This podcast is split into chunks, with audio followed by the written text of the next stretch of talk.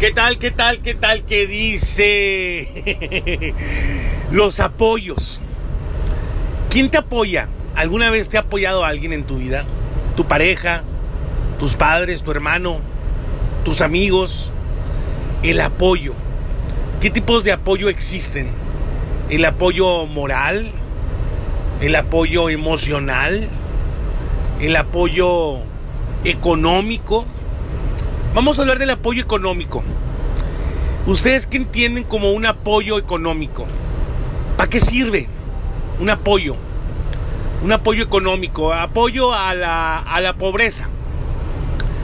Para la ciudadanía más este, necesitada viene el apoyo a la pobreza.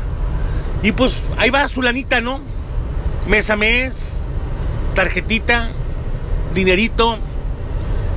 ¿Qué pasa con esa raza? Yo estoy seguro que la mayoría de mis amigos han recibido alguna vez en su vida algún apoyo de lo que sea, de algún familiar o de algún amigo, lo que sea, poquito o mucho. Pero tiene mucho que ver de qué manera ves el apoyo.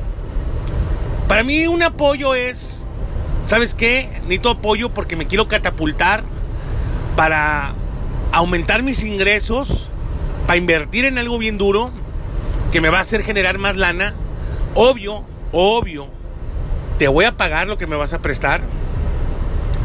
Si eres super cuate, pues te agradezco que no me cobres intereses y ahí va tu lanita de regreso. Si no somos tan cuates, como quiera te lo agradezco, pero pues te regreso ahí un tu efectivo más un un, poquito más, ¿verdad? Por, la, por habérmelo prestado, los intereses y demás. Yo creo que estamos ante un tema bien complicado. Para empezar, no creo que exista, al menos en México, no sé en otros países, alguien que llegue a la institución y diga, oiga, ya, ya, este, ya terminó mi pobreza, ya, ya salí adelante, gracias por el apoyo, vengo a regresarlo para que se lo des a alguien que lo, que lo ocupe. Yo creo que no debe de existir un solo caso en el mundo. Bueno, no sé en el mundo. Veto las manos nomás por mi país. En México no creo que exista. Y si existe, pues lo aplaudo. El tema de los apoyos, pues entras en un círculo vicioso. Apoyo para la pobreza. ¿Qué va a decir el pobre? Oye, ve, ve, ve, ve, espérate tantito. No le muevas.